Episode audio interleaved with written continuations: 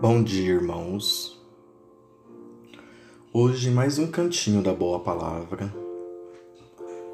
Vamos estudar o capítulo 83, Vida Feliz, de Divaldo Pereira Franco, por Joana de Ângeles.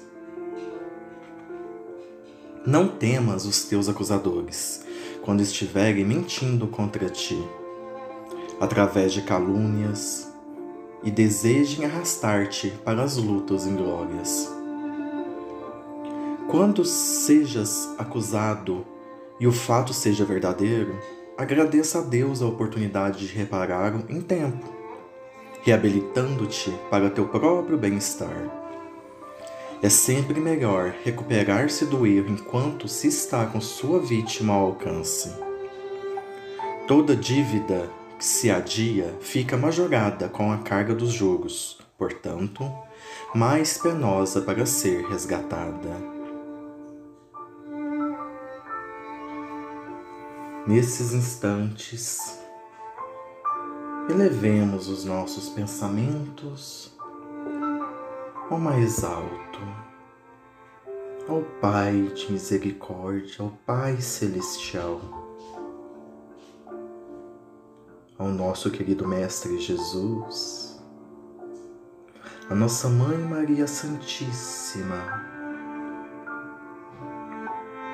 por intermédio, rogamos e bendizemos a boa obra, com gestos e ações de amor, humildade, caridade, Ó Pai, venha, Senhor, em encontro a teus filhos aflitos por todo o planeta Terra. Amado Mestre Jesus, que teu infinito amor por vossos filhos, por toda a humanidade resplandeça a cada coração que a ti necessita e roga ao teu auxílio. Ó oh, Pai, compaixão a teus filhos, pobres, seres necessitados de vós ó Senhor. Ó Maria Santíssima, sejas a luz a guiar-nos ao Pai, a estrada a conduzir-nos a Jesus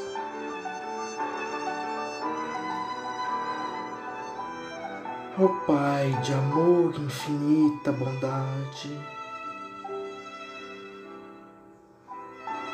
aos Espíritos celestiais, aos mentores da Boa Nova, os auxiliadores da boa obra, da humildade, da suprema caridade estejais sempre conosco nos momentos mais necessários, sejam eles na dor ou no amor, em gratidão, desde já vos agradecemos. E ao Pai de infinita bondade, ao qual rogamos deixamos nosso mais puro e sincero sentimento de amor e gratidão por todo sempre. Que assim seja e assim sempre possa ser.